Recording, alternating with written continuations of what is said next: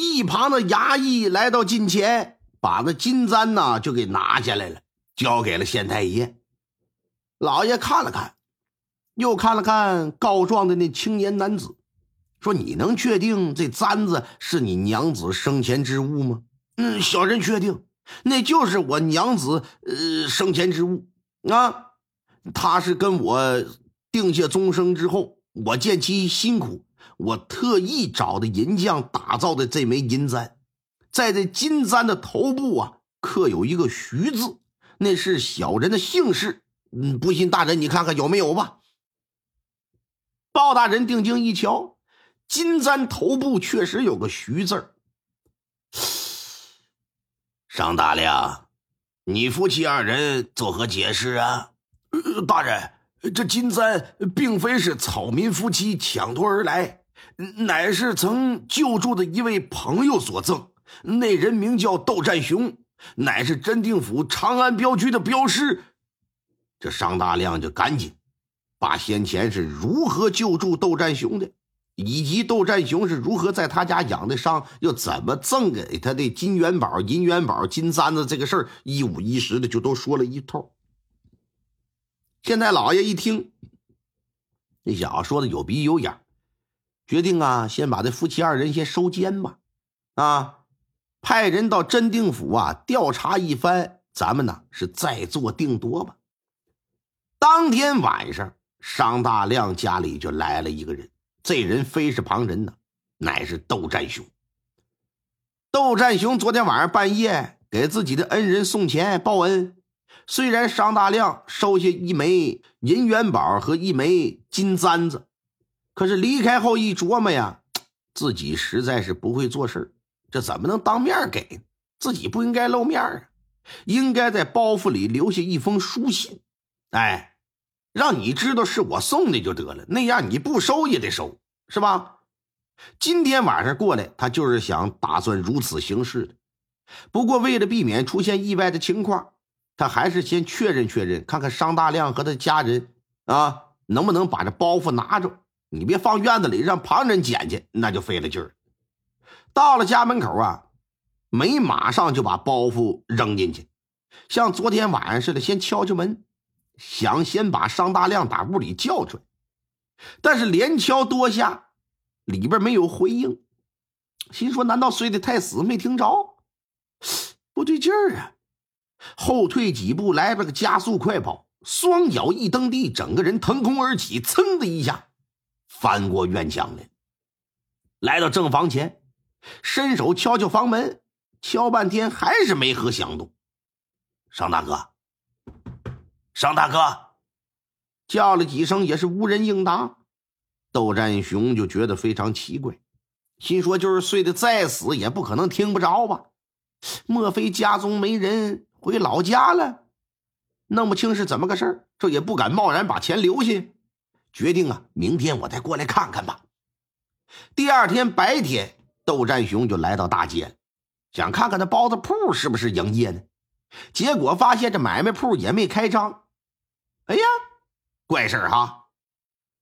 上左右邻居问问吧。这一问才得知，感情啊，自己恩公两口子昨天下午让县衙的人给带走了。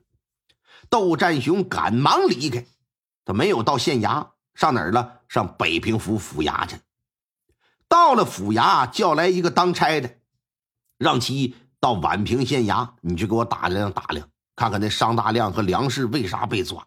呃，并且特意的叮嘱啊，别暴露。呃，是我想知道这件事府里打听县里的事儿，那无疑很容易啊。官差骑马来的也快，回的也急。回去之后，就把这两口子是因为金簪而被抓捕的事儿就给说了。窦占雄一听，哎呀，心里别提了，真不是个滋味。恨不得抽自己俩大嘴巴。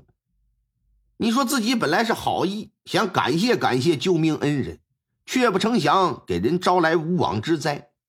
莫说这事儿是因他而起呀，就是与他无关，他也不能袖手一旁啊。于是呢，他自己就去见了北平府府尹了。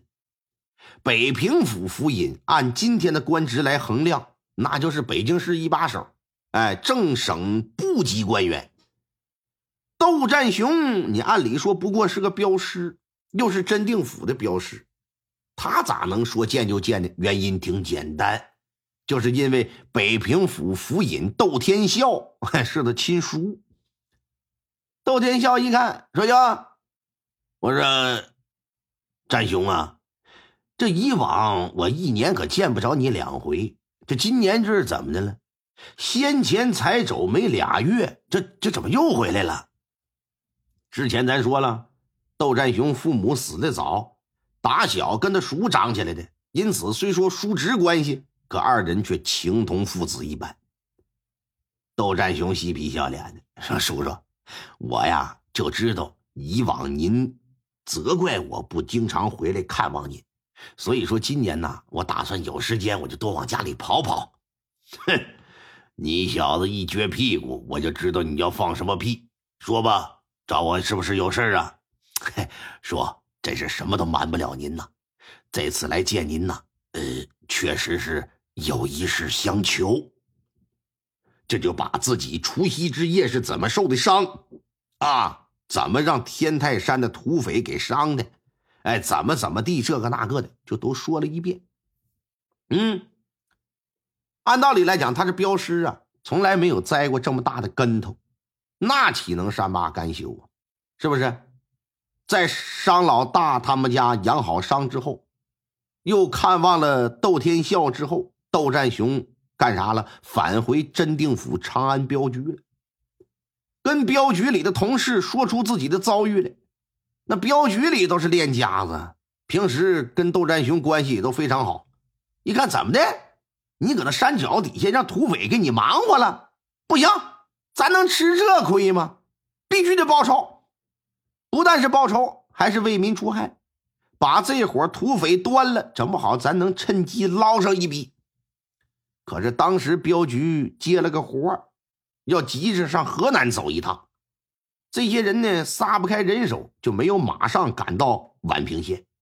等打河南回到真定府，恰好接了一个到北平府的活窦占雄等人就决定借着这个机会呀，找那些土匪好好的盘盘道。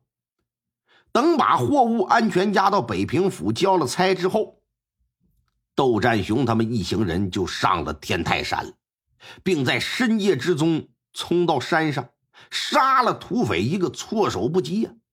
最终，所有土匪全都成了刀下之鬼，土匪们所打劫来的钱财。也都让这些镖师给瓜分了，之后一把火把贼窝也给烧了。